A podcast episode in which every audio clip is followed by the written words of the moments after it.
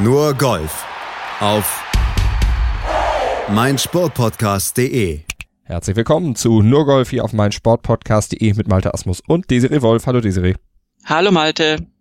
Und unser Motto der heutigen Ausgabe lautet besser als jemals zuvor muss jetzt nicht unbedingt auf uns beide zutreffen, es trifft aber auf unsere Golfstars zu, über die wir heute sprechen. Zwar nicht auf die Deutschen leider, die hatten mal wieder ein Wochenende frei, aber auf Österreichs Bernd Wiesberger zum Beispiel vor einem Jahr noch down and out wegen einer Handgelenksverletzung, weit abgerutscht in der Weltrangliste und jetzt nach der Italian Open und seinem dritten Turniersieg in diesem Jahr top im Race to Dubai und besser als jemals zuvor in der Weltrangliste. Und dann haben wir auch noch Lento Griffin, 31-jähriger PGA Tour Rookie, der bei der Houston Open triumphierte und damit jetzt den FedEx Cup anführt, ebenfalls besser als jemals zuvor und besser als jemals zuvor fühlt sich auch Kevin Na aktuell, so haben wir zumindest den Eindruck, Desiree, über den haben wir letzte Woche gesprochen, nach seinem Sieg in Las Vegas, als er uns und die Golfexperten in Amerika ziemlich verwundert hat, als er auf Koreanisch in seiner Siegesrede über falsche Gerüchte sprach, sich bei koreanischen Fans für ihre Treue bedankte tappten alle so ein bisschen im Dunkeln, weil er auch auf der Pressekonferenz nicht näher ins Detail gehen wollte. Das hat er jetzt nachgeholt bei golf.com. Ganz genau. Und ähm, es ist äh, dann doch anders, als wir so ein bisschen vermutet hatten. Ich hatte ja noch irgendwie wild spekuliert, dass es vielleicht irgendwas mit der Geschichte mit Biokim zu tun hat, mit dem er ja auch eine Connection letztendlich hat. Also mit dieser Suspendierung auf der Korean Tour, diese unglaublich langen und äh, nahezu unverständlichen und ähm, ist aber dann doch wieder ganz anders, als man denkt. Ähm, und es ist deswegen berichtenswert, weil es dann doch sich auch ein bisschen in seinem Golfspiel äußert. Kevin Na hat seit Jahren, ähm, genauer gesagt seit 2013, 14 Stress mit einer Ex-Verlobten und deren Familie. Ähm, also er war verlobt mit einer Koreanerin und äh, in Korea ist das halt auch alles nicht so lustig, wie das vielleicht in Amerika ist. Wir hatten äh, von dem Thema Gesichtsverlust schon gesprochen. Ähm, und genau darum geht es natürlich. Ähm, die Familie und auch seine Ex-Verlobte hat die Auflösung der Verlobung als extremen Gesichtsverlust empfunden und ihn seither äh, ja eigentlich mit allem drangsaliert, was man so kann, Gerichtsverfahren äh, und und äh, ja öffentliche äh, äh, Aktionen wie die äh, Ex-Schwiegermutter sozusagen ins B, die sich bei einem Turnier dann hinstellt und eine Tafel hochhält, wo sie ihn da irgendwie äh, angeht. Und also das äh, muss Kevin Na alles sehr sehr mitgenommen haben. Und interessanterweise passt es halt zeitlich genau auf diese Phase in Kevin Nas Golfspiel wo wir uns ja sehr, sehr oft äh, gefragt haben, warum er dann diese ganzen Ticks und komischen Verhaltensweisen auf dem Golfplatz zeigt, die man so zusammengefasst immer in einer extrem langen Pre-Shot-Routine äh, beschrieben hat. Aber das war ja dann tatsächlich so, dass er fast im, im Rückschwung nochmal äh, gestoppt hat und dann äh, nochmal angesetzt hat und, und so und dieses 30 Mal wieder hin und weggehen, also ich übertreibe mit 30 Mal, ähm, das war wirklich schwer mit anzusehen und äh, hat offensichtlich dann doch ganz krass äh, mit dieser Thematik zu tun, dass er natürlich davon sehr äh, emotional und äh, ja psychisch allgemein aus der Bahn geworfen war, dass es da in seinem Privatleben doch ziemlich drunter und drüber ging und jetzt hat er da eine gewisse Stabilität wieder erreicht und tada, seit äh, anderthalb Jahren äh, läuft es da einfach wieder. Und diese Rede auf Koreanisch hat wohl darauf abgezielt, weil es dazu geführt hat, was ihn wahnsinnig verletzt hat, dass er als äh, Auswanderer natürlich, er hat ja die amerikanische Staatsangehörigkeit, war aber bis er sechs Jahre alt war in Südkorea und ähm, dass er dort, also Zitat, wie ein Fremder behandelt wird, wie ein Ausländer behandelt wird, das hat ihn ziemlich fertig gemacht und ähm, das mischt alles in diese in diese Speech mit rein, die er da gegeben hat und gibt so ein bisschen Einblicke in die Untiefen äh, des, äh, dessen, was hinter dem Golfsport so steht. Aber jetzt ist er wieder da, ist auch besser als jemals zuvor, hat diese Ticks zum großen Teil abgelegt und das schlägt sich natürlich dann auch in seinen sportlichen Resultaten nieder. Ja, nicht nur im Sieg, beim Sieg in Las Vegas vor einer Woche. Haben wir das mit Kevin Nah also auch aufgeklärt. Machen wir eine kurze Pause, sprechen dann über die European Tour, über die Rolex Series und über Bernd Wiesberger und ja, vieles mehr noch in Rom.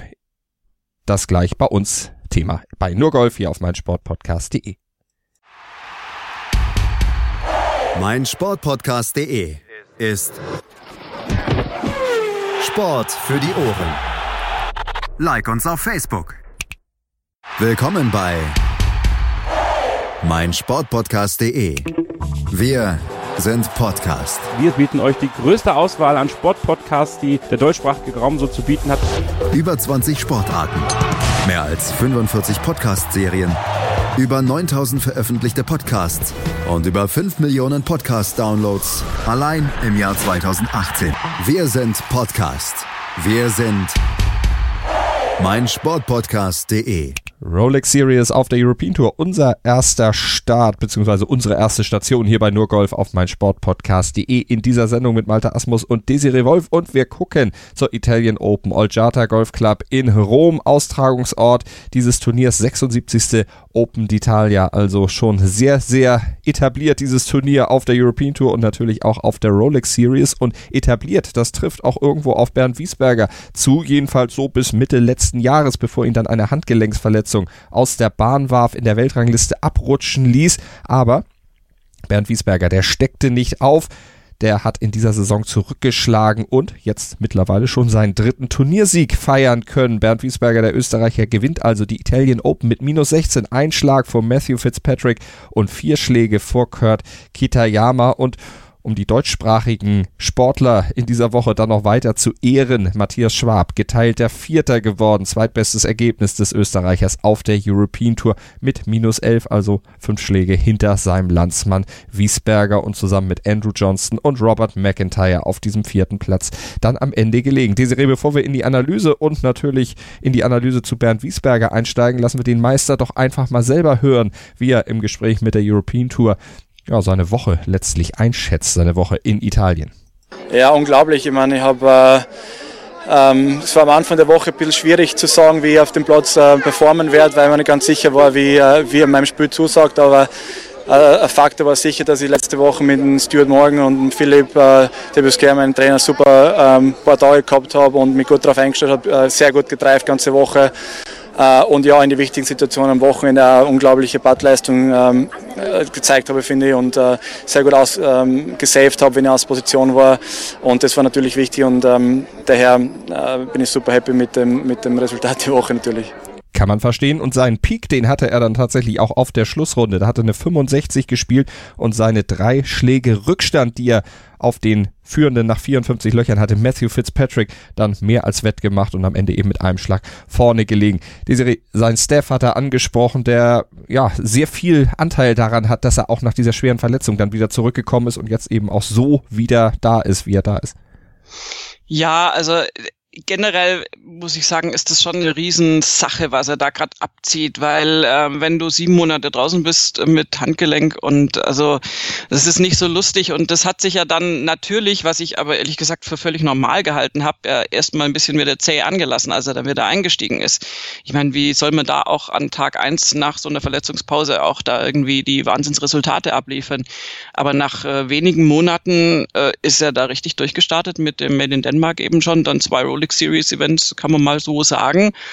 Und so ein bisschen äh, pikant, was heißt pikant, ist jetzt Quatsch, aber es ist irgendwie, äh, naja, vielleicht äh, ja auch nicht unbedingt so ein Zufall, dass er, er eben ausgerechnet vor Matt Fitzpatrick jetzt gewonnen hat, äh, weil die Puttleistung, die Wiesberger angesprochen hat, sicher zu einem Teil auch damit zusammenhängt, dass er mit Jamie Lane einen Caddy hat, der also, also wirklich ausgewiesener Spezialist äh, für Grünlesen und sowas ist, sich da gerne auch mal auf den Boden hinlegt und ganz genau hinguckt, wie da die Ondulation ist.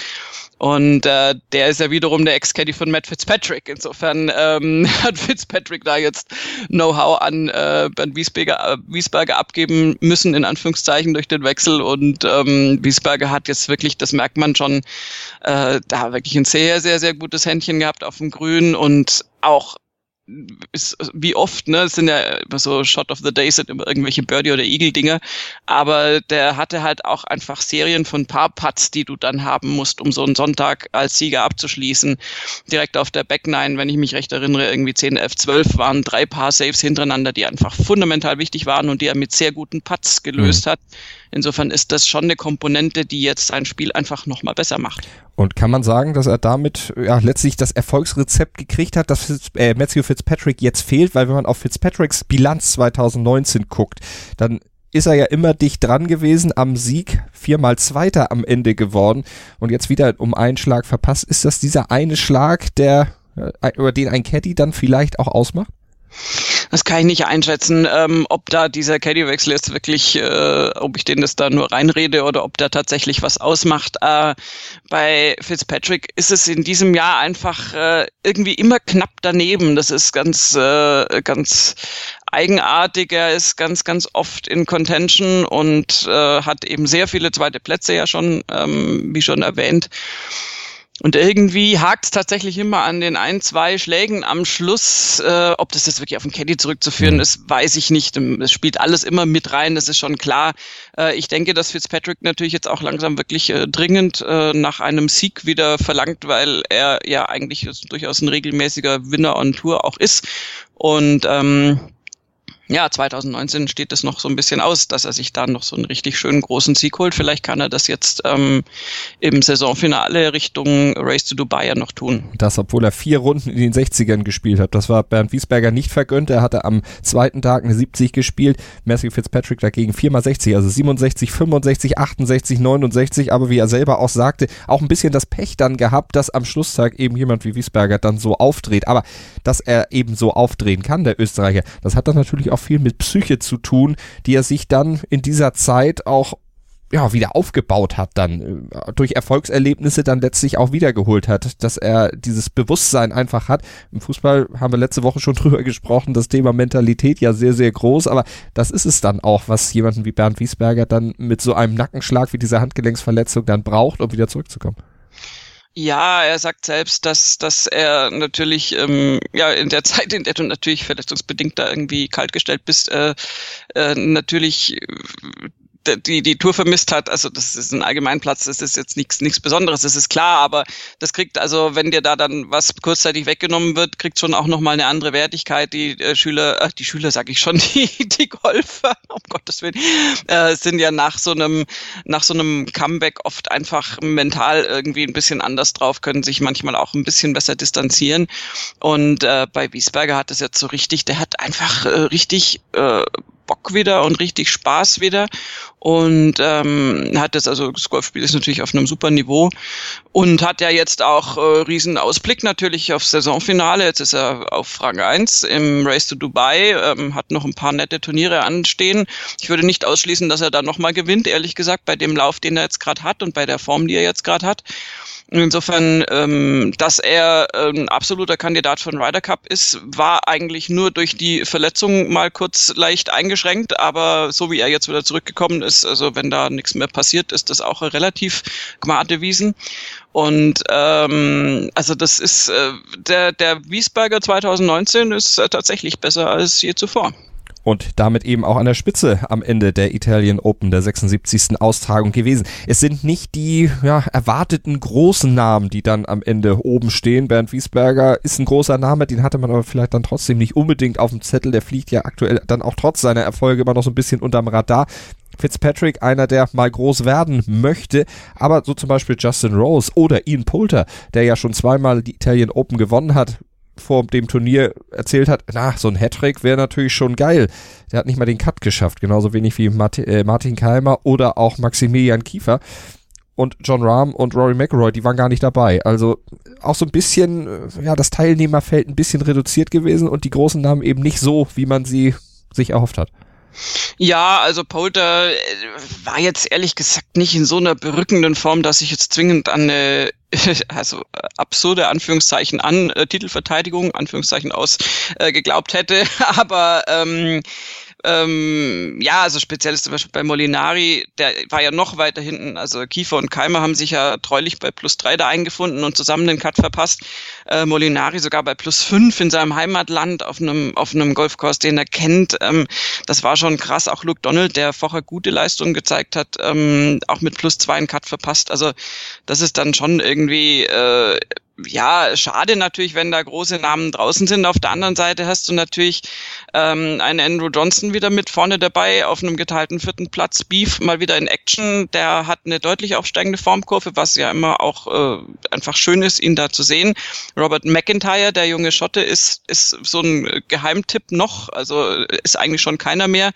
Und der hat sich so ein besseres Ergebnis leider mit äh, drei Bogies jetzt auf der Schlussrunde vergeben. Die war jetzt nicht ganz so so prickelnd, aber der hat ein super Turnier gespielt. Und Matthias Schwab, der äh, ja quasi Österreichs Nummer zwei ist hinter Bernd Wiesberger, der drückt auch immer so in die Top 5 rein in letzter Zeit und ist ja wirklich jemand mit Potenzial der da äh, ganz vorne mitspielt und dann, weil wir haben Matt Wallace zum Beispiel noch nicht erwähnt, mhm. der ist dann letztendlich mit einer sehr, sehr äh, bunten, schrägstrich chaotischen Schlussrunde dann äh, noch, also auch mit drei Bogies und Double Bogie und alles drin und natürlich auch vier Birdies, aber äh, ist dann da letztendlich auf einem geteilten siebten Platz irgendwie hängen geblieben. Also es sind nicht die ganz, ganz, ganz großen Namen vorne, da hast du völlig recht, aber ich würde eben das Feld dahinter auch gar nicht so klein reden wollen. Und lustigerweise übrigens, wie schon bei der Open de Spagna, ist so, dass äh, ganz vorne dabei der top platzierte Italiener eben nicht Molinari oder irgendeiner derer ist, die ich mit einem Sternchen markiert hatte, sondern Francesco Laporta mhm. auf einem geteilten siebten Platz. Also der hat das genutzt und hat sich noch vor Andrea Pavan geschoben, den man da eher, also der ist da ja sogar Clubmitglied, ja. ähm, den man da eher vorne gesehen hätte. Wenn wir noch äh, auf Matthias Schwab nochmal eingehen, auf dem geteilten vierten Platz, ich hatte es eingangs gesagt, zweitbestes Ergebnis seiner Karriere bisher auf der European Tour der ist doch irgendwie jetzt auch, wir haben es bei vielen schon gesagt, der ist mal dran, aber der ist wirklich mal dran. Der tastet sich so langsam ran an den Turniersieg. Ja, also ist auf jeden Fall äh, da jetzt super auf den Contention gewesen und das, das Zeug dazu hat er. Vielleicht muss er noch ein bisschen einfach diese, ähm, wie soll ich sagen, äh, äh, Schlussrunden, Führung, Heimbringen, Geschichte noch ein bisschen erfahren. Ähm, er hat ja, also gerade wenn wir jetzt bei BMW International Open München bleiben, hat er da auch tolle Leistungen gezeigt und dann so am Schluss so ein ganz kleines bisschen nachgelassen noch.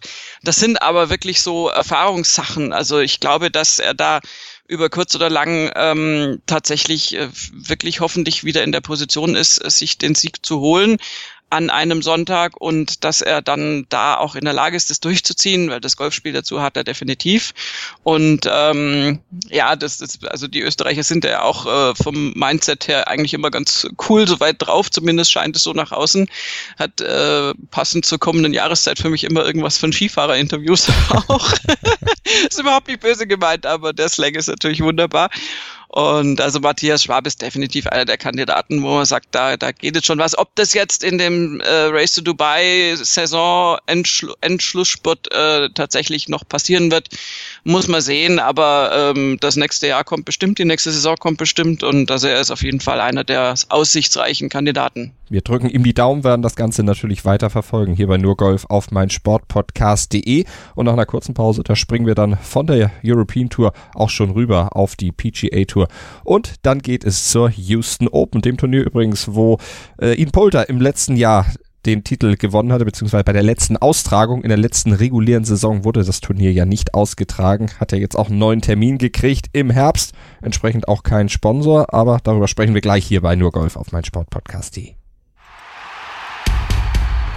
mein Sportpodcast.de ist Sport für die Ohren. Folge uns auf Twitter. 90 Minuten, zwei Teams, pure Emotion. Es geht wieder los. Die Fußball-Bundesliga auf mein Sportpodcast.de. Abonniere jetzt deinen Bundesliga-Podcast und sei dabei im Bully Special. Weserfunk. Auf die Zirbelnuss. Füchsle Talk. BV Beben. Unter Flutlicht. Werkskantine am Wasserturm. Und viele mehr. Die Fußball-Bundesliga auf meinsportpodcast.de. Nur Golf auf meinsportpodcast.de mit dem Blick auf die PGA Tour und dem Blick auf die Houston Open. Fünftes von 49 Turnieren in diesem Jahr auf der Tour in dieser neuen Saison und Golf Club of Houston.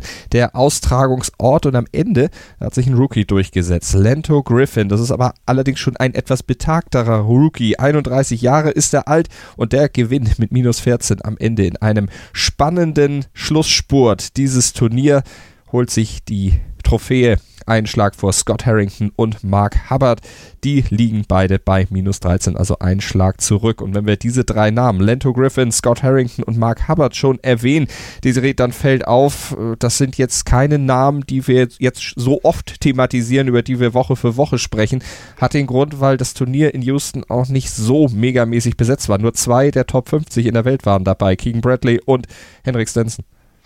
Genau, und wir hatten auch in der Vorschau schon drüber gesprochen, dass das natürlich, ähm, ja, wie soll ich sagen, eine Chance ist äh, für Spieler, äh, die jetzt mangels äh, ganz allererster klassiger Konkurrenz sich da nach vorne spielen können. Und das haben die drei sehr, sehr wörtlich genommen, nicht nur die drei. Ähm, wir haben auf einem geteilten vierten Platz Harris English, den man jetzt vom Namen her kennt, wobei der jetzt tatsächlich äh, auch eine Zeit lang wirklich nicht so gute Leistung gebracht hat. Und ansonsten ist da wirklich die äh, ja, es sind schon einige Spieler, die man eher so zur zweiten Garde rechnen würde, ähm, dann mit vorne dabei unter den Top Ten.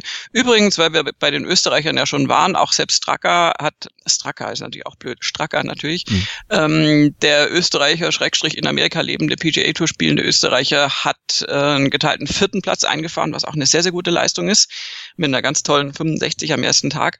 Ähm, aber es ist jetzt generell so, dass also speziell die Top 3, wenn man sich das dann so anguckt, ist jetzt nicht irgendwie so, dass man die so kennen würde.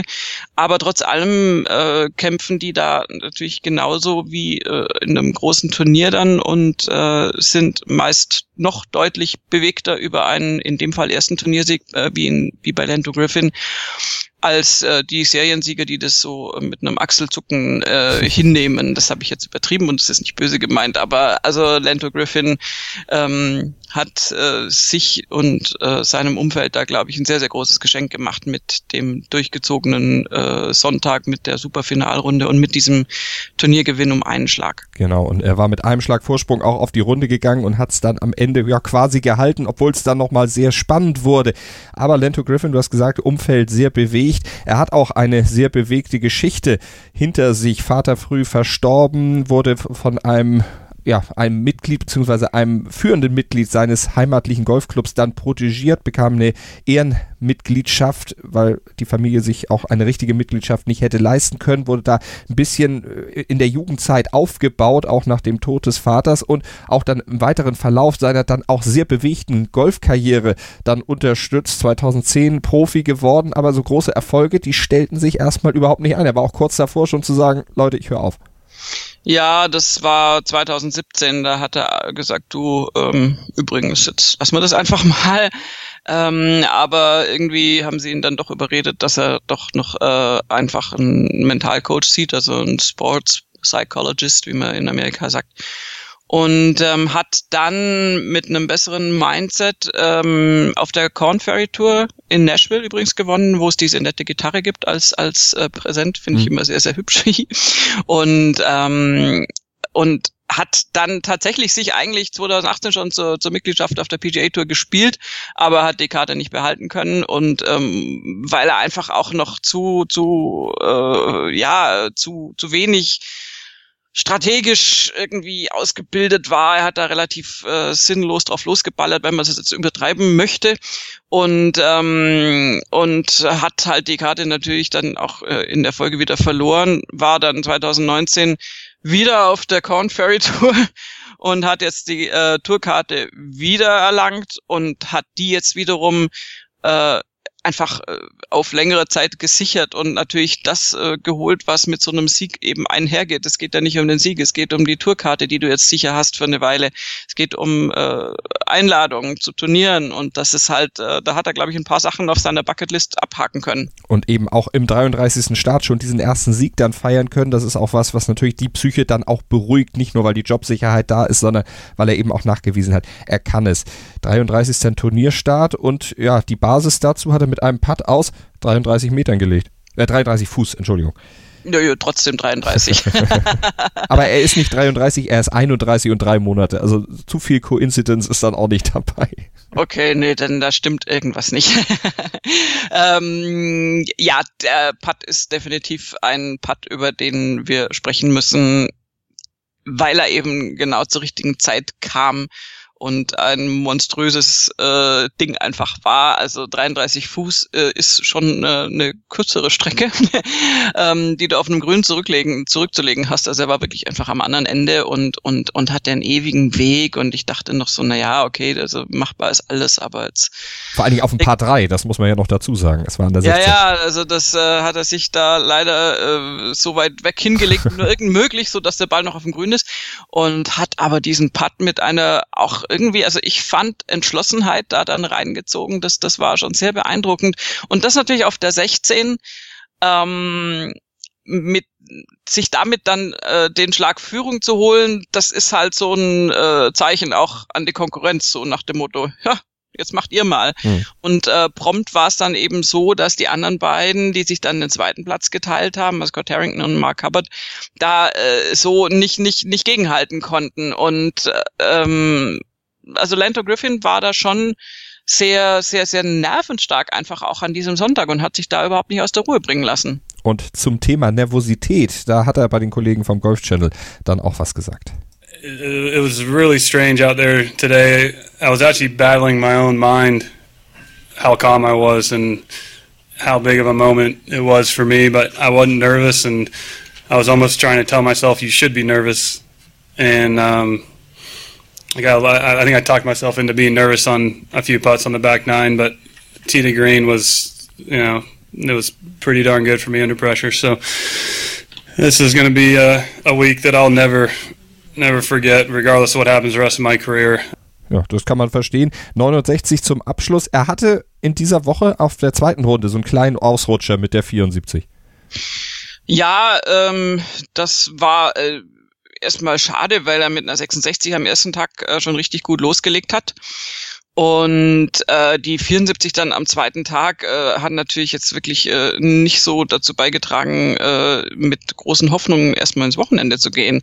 Ähm, da hat er irgendwie eine ganz komische Back Nine gehabt. Also er hat auf den Front Nine war irgendwie alles noch relativ ruhig mit einem Birdie und hat dann aber also die den Schluss von der 14 bis zur 18, na 13 ein paar fünf noch programmgemäßen Birdie gespielt, wie man das so gerne macht und hat dann aber 14 Bogey, 17 Bogey und an der 18 gleich noch ein Double Bogey gespielt.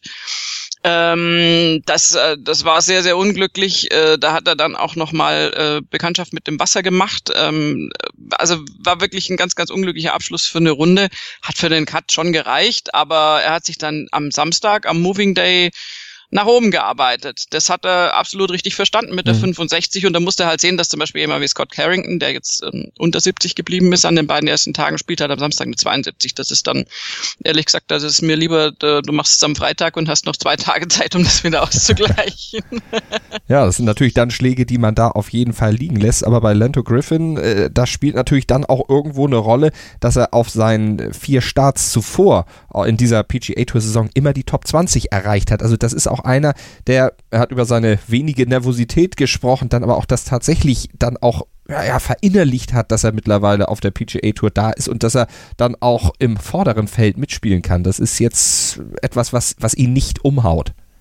Nee, das ist einfach total wichtig, dieses Wissen, dass man das Potenzial hat, äh, da mitzuspielen. Äh, es ist jetzt ja ähm, nicht, nicht jeder Spieler kommt auf die Tour wie ja, wie, wie ein Jordan Spieth zum Beispiel, einfach in sehr jungen Jahren und dann aber gleich auch mit äh, multiplen Major Wins. Ähm, das ist natürlich so ein Senkrechtstart, den ganz wenige Spieler nur hinlegen. Wir haben immer wieder mit Statistiken zu tun. Äh, er, der und der ist der dritte, vierte Spieler, der unter 22, unter 25 so und so viele Turniere gewinnt. Das ist durchaus immer noch bemerkenswert, in, da in jungen Jahren sehr, sehr viel zu reißen. Und ähm, manche brauchen da einfach einen, Ticken länger. Und ähm, das hat einer der drei, ich habe leider vergessen, wer es war, auf Social Media auch formuliert, also einer der Top drei jetzt da äh, bei dem bei dem Turnier. Ähm, wirklich äh, nach dem Motto, ich bin definitiv äh, kein Jordan Spieth, das ist eine andere äh, Klasse von Spielern, aber das heißt nicht, dass du nicht auch noch später auf die PGA Tour kommen kannst und deswegen trotzdem noch durchstarten kannst und Turniere gewinnen kannst. So ungefähr jetzt, also in meinen Worten wiedergegeben. Und das ist genau ähm, das, was dich ja dann auch motivieren muss. Sonst müsstest du ja mit 25 sagen, okay, jetzt ist es eigentlich äh, vorbei, wenn ich bis jetzt nichts gerissen habe. Aber wir haben das ganz, ganz oft, dass wir Ende 20, Anfang 30, manchmal Mitte 30 noch First-Time-Winner haben, die einen steinigen Weg gegangen sind, äh, sich halt auch oft da wirklich durchkämpfen mussten, diese aber dann doch noch geschafft haben, weil in diesem Profisport, da brauchst du schon immense Antriebsenergie, du brauchst eine immense Motivation, das irgendwann zu schaffen und deine Ziele zu erreichen. Und, und ähm, wenn du das über so lange Jahre durchhältst, äh, dann ist natürlich so ein Sieg auch umso schöner, wenn du den dann hast. Und äh, entsprechend, also Lando Griffin war ja völlig fertig, der ist in, quasi in Tränen ausgebrochen, äh, als der Turniersieg dann durch war. Und es ist auch sehr verständlich, finde ich. Und äh, gerade bei ihm, also was auch einfach schön war, er hat dann gesagt, ähm, er kann sich jetzt endlich leisten, äh, seinem, seinem Lehrer und Mentor da äh, jetzt praktisch mal äh, Geld zu überweisen, weil sehr viele Leute in seine Karriere investiert hätten und ihn unterstützt hätten. Und er hat ja mehr oder weniger immer von Stipendien und sowas gelebt und ähm, und jetzt ist er endlich mal überhaupt in der Situation, dass er finanziell über die Mittel verfügt, äh, Prater da was was äh, abzugeben sozusagen und dass er das eben sehr sehr gerne machen möchte, weil weil er ihm so unglaublich viel verdankt. Steve Prater, der Mann, der ihn dann eben nach dem Tod seines Vaters aufgefangen und unterstützt hat. Und wir hören nochmal in das Siegerstatement von Griffin beim Golf Channel rein. Was my first top 10 too. So, um, Uh, everybody says it hasn't sunk in yet, but out there, I was just trying to get in my own in, in, my own zone, which I did a really good job of early in the round. And yeah, man, the, you know, I guess I'm in the players now, Century Tournament champions, Masters, FedEx Cup playoffs. It, it's it's incredible. Ja, dort darf er alles mit spielen, mit den ganz großen Jungs dann quasi, die zum Teil ein bisschen jünger sind als er, äh, wie gesagt 31, aber er ist auch noch der Birdie King in dieser Saison auf der PGA Tour. Der hat äh, vor dem Turnier schon mit den meisten Birdies äh, diese Kategorie angeführt und auch in dieser Woche beim Turnier dann, ich glaube 24 Birdies hat er gespielt. Naja, das ist schon einfach äh, ein Ausrufezeichen. Und ähm, ich wollte übrigens noch anfügen, du hast über den verstorbenen Vater gesprochen, als, als, als Lando Griffin eben zwölf Jahre alt war. Die Eltern waren so ein bisschen als Hippies verschrien und er ist ihnen da sehr, sehr, sehr dankbar, ähm, dass, dass sie ihn da überhaupt zum Golfsport gebracht haben, weil jetzt ist auch nicht irgendwie deren erste Priorität war im Leben. Die waren jetzt nicht so sportaffin eigentlich, aber sein Vorname, der ja etwas ungewöhnlich ist, ist tatsächlich nach so einem spirituellen Meister irgendwie äh, ausgewählt. Also das ist schon, das ist schon einfach irgendwie nett. Und ähm, ja, seine Mama äh, war da jetzt auch aktiv und war auch da und seine Freundin. Und insofern ähm, hat er da jetzt, äh, denke ich, wirklich da mal einen Punkt in seinem Leben erreicht, wo er mal kurz durchschnaufen kann und ähm, ja, ist dann immer für uns jetzt mal, wenn man die, die emotionale Berührtheit abstreift, ist es dann halt immer interessant zu gucken, wie geht es weiter. Wir haben natürlich oft die Situation, dass jemand dann den, den First Win endlich hat und es gibt aber natürlich auch äh, durchaus Kandidaten, bei denen es dann der einzige bleibt die sich dann aber durchaus ein Leben mit ihren PGA Tour Auftritten finanzieren können. Aber also die Frage ist jetzt, was kann Griffin daraus machen? Wie kann er, kann er da noch weiter sich durchbeißen? Oder gibt es da eine Grenze, die er dann letztendlich doch nicht äh, überschreiten kann? Ähm, bleibt auf jeden Fall spannend und äh, ja, ich eigentlich freue ich mich, dass jetzt äh, tatsächlich einer der unbekannten Namen sich da jetzt dieses Turnier geholt hat, wie wir es ja so ein bisschen fast schon prognostiziert hatten oder zumindest die Möglichkeit gesehen haben, weil ja, also du hattest es vorhin schon angesprochen, wir haben auch in der Vorberichterstattung schon drüber gesprochen. Die Houston Open haben natürlich durch den Wegfall von Shell als Titelsponsor natürlich irgendwie an Bedeutung, also äh, und vor allem durch den durch die Platzierung im Schedule, die damit einhergeht, ähm, natürlich sehr an, an Bedeutung verloren und kämpfen so ein bisschen sich da jetzt den Platz im Tourkalender da irgendwie so ein bisschen zurückzuerobern und ähm, ja, da freust du dich, glaube ich, auch als Turnierveranstalter Veranstalter, wenn du einen Sieger hast, der da so, so dermaßen happy ist, diesen Preis zu gewinnen. Definitiv, Lando Griffin, weil du eben sagtest, wie geht's für ihn weiter? Das werden wir natürlich dann beobachten hier bei Nurgolf auf mein Sportpodcast.de. Er hat aber auf jeden Fall eine Statistik äh, vorzuweisen in dieser Woche, die ihn schon mal ins Konzert der ganz Großen mit aufnimmt. Er ist der erste Spieler seit, und den Namen frage ich gleich bei dir ab, der mit einer Runde 74 dann in diesen vier Runden äh, trotzdem noch das Turnier gewinnt. Wer war der letzte vor ihm? Rory McIlroy. Nee, Brooks Köpker. Ach Mensch. Aber ich meine, es ist die gleiche Kategorie. Brooks Köpker beim PGA Championship auf der vierten Runde. Ach, stimmt, natürlich. Ja, eigentlich ist der McElroy derjenige, der immer so einen totalen Aussetzer drin hat. Der hat's am ersten oder zweiten Tag meist. ja, ja, das wäre eine, eine, sichere Bank, dieser Tipp, aber Köpker habe ich tatsächlich schon wieder vergessen. Stimmt, ja. Aber lässt natürlich einiges hoffen jetzt für Lento Griffin. Wir wollen ihm aber jetzt auch nicht zu viel Druck auflasten. Äh, Alex Shaker können wir noch kurz sagen, der hat nach der oder auf der zweiten Runde nach der Frontline zurückgezogen. Lief alles auch nicht so gut für ihn, ob da eine Verletzung noch hinter steckt, äh, da habe ich jetzt keine Information. Weißt du da Näheres? Nee, ähm, weiß ich nicht. Äh, das ist bei Alex Shaker jetzt gerade äh, aus der Ferne schwer schwer einzuschätzen. Also ich habe da auch keine Informationen, weil es natürlich über ihn jetzt auch nicht nicht irgendwie übermäßig berichtet wird. Dann, wenn er da zurückzieht, war übrigens ein, also was was sehr auffällig ist, ist, dass dass sehr sehr viele auch zum Teil schon während oder nach der ersten Runde zurückgezogen haben. Also das sind tatsächlich zwei für sechs Spiele insgesamt. Ähm, bei Alex Shaker ist so ein bisschen das Warten auf die Champions Tour. Also das ist in keinster Weise böse gemeint, das sagt ja. er selbst eigentlich so.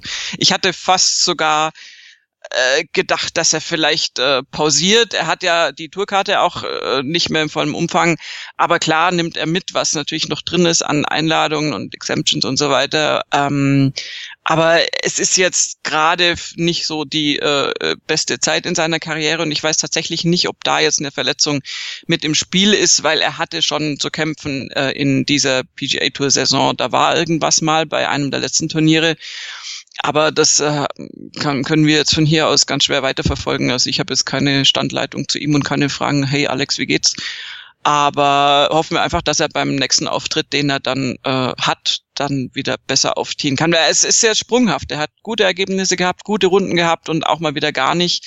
Ähm, das ist schwer einzuschätzen im Moment. Werden wir auf jeden Fall natürlich auch beobachten hier bei Nur Golf auf meinsportpodcast.de das machen wir in der gesamten Saison natürlich mit allen großen Touren, wo was passiert. Da sind wir mit dabei, schauen ganz genau hin und übermitteln euch unsere Analysen dann mehrfach wöchentlich hier mit unseren Podcasts auf Deutschlands größtem Sportpodcast-Portal meinsportpodcast.de. Abonniert unseren Nur Golf Feed, dann seid ihr immer bestens informiert mit dem Podcatcher eurer Wahl oder bei iTunes und da gerne auch eine kleine Rezension dalassen oder uns ein paar Sterne geben. Am besten beides. Da freuen wir uns dann sehr drüber, wenn wir auf diesem Wege von euch hören. Desiree, wir hören uns auch wieder. Erstmal vielen Dank für heute. Sehr gerne. Nur Golf auf meinsportpodcast.de. Zwei Männer. Seidel und der Klöster, ja, von den beiden halte ich nichts. Eine Aufgabe. Äh, höchste Disziplin, Männer. Das Fußballgeschehen der vergangenen Wochen knallhart und kompetent auf den Punkt gebracht. Faktlos. Der Fußballpodcast mit Seidel und Klöster. Jeden Freitag neu auf meinsportpodcast.de